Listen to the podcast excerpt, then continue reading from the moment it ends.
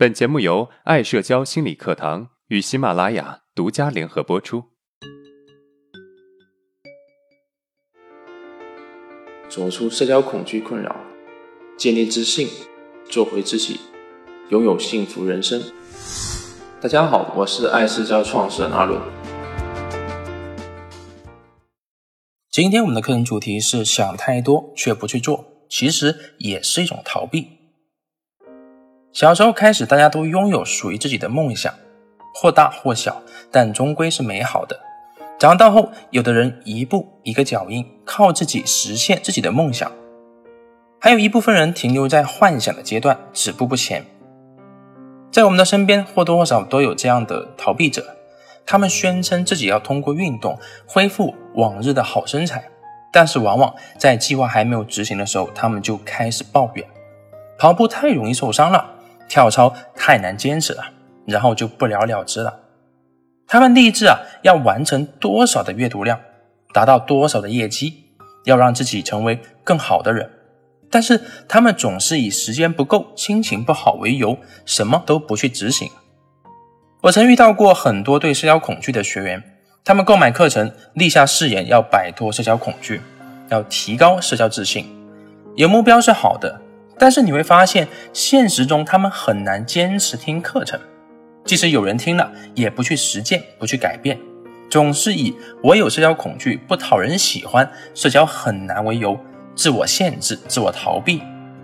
最后，那些坚持听课、坚持实践的人走出社恐，而他们依然在原地。为什么他们光想不做呢？因为想只需要舒服的坐着，不用付出太多的代价，但是行动很痛苦。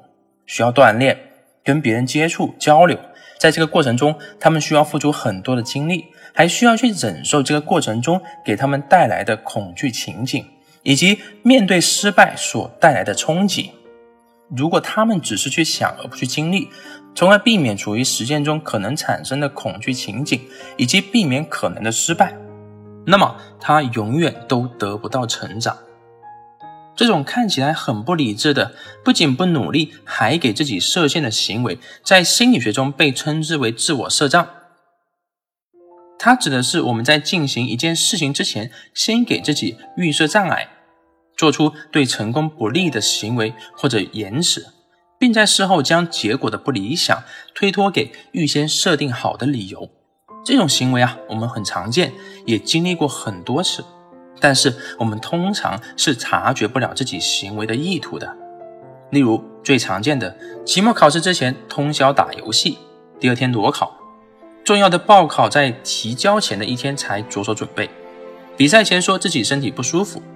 他们故意做一些会扰乱自己发挥的事情，或者口头表示夸大自己的劣势，为可能的失败寻找看似合理的外归因。也许你会疑惑，他们不努力、不行动、处处自我设限的背后，隐藏的目的到底是什么呢？其实很简单，他们是在保护自己的自尊，因为他们很难接受自己全力以赴后依旧失败，害怕因此被外人耻笑你太笨了，所以他们会给自己营造一个不努力的形象，让外人觉得我是不努力才失败的，如果我努力了，那么肯定会成功的假象。也是为自己的失败找借口、找台阶下。对许多人来说，面对和接受我努力了也不过如此这件事情是需要很大的勇气的。自我设障在短时间内提升一个人的自尊水平，确实有一定的效果，但它的作用是短暂且脆弱的。从长远的角度来看啊，自我设障弊大于利。那么，对于这个问题，我们该如何解决呢？第一，降低自我意识。很多时候，我们会自我设障，提前给自己留足后路。很重要的一个原因，是因为在意别人的眼光和评价。无论在工作中还是在生活中，我们都需要面对别人的评价。况且，批评又是不可避免的，因为我们不能左右别人给我们抛来的是砖头还是宝玉。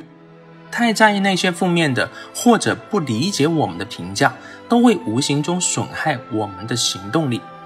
研究表明，当我们在人群中更少的察觉到自己的时候，被批判带来的焦虑和不适会在很大程度上消失。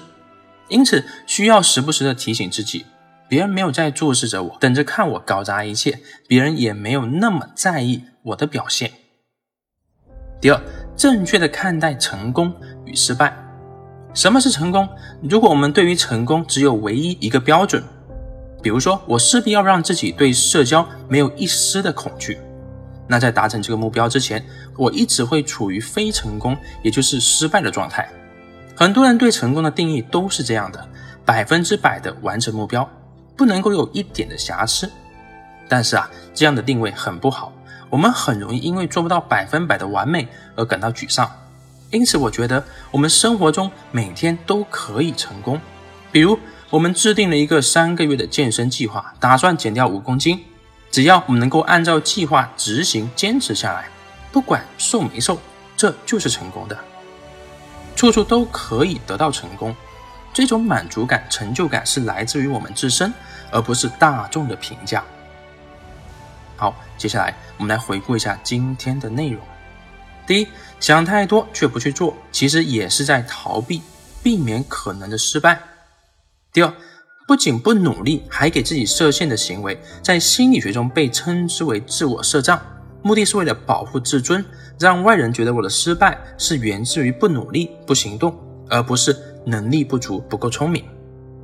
第三，如何提高行动力，降低自我意识，正确的看待成功与失败。如果今天的内容对你有帮助，那么欢迎订阅我们的专辑，也可以分享给。有需要的朋友。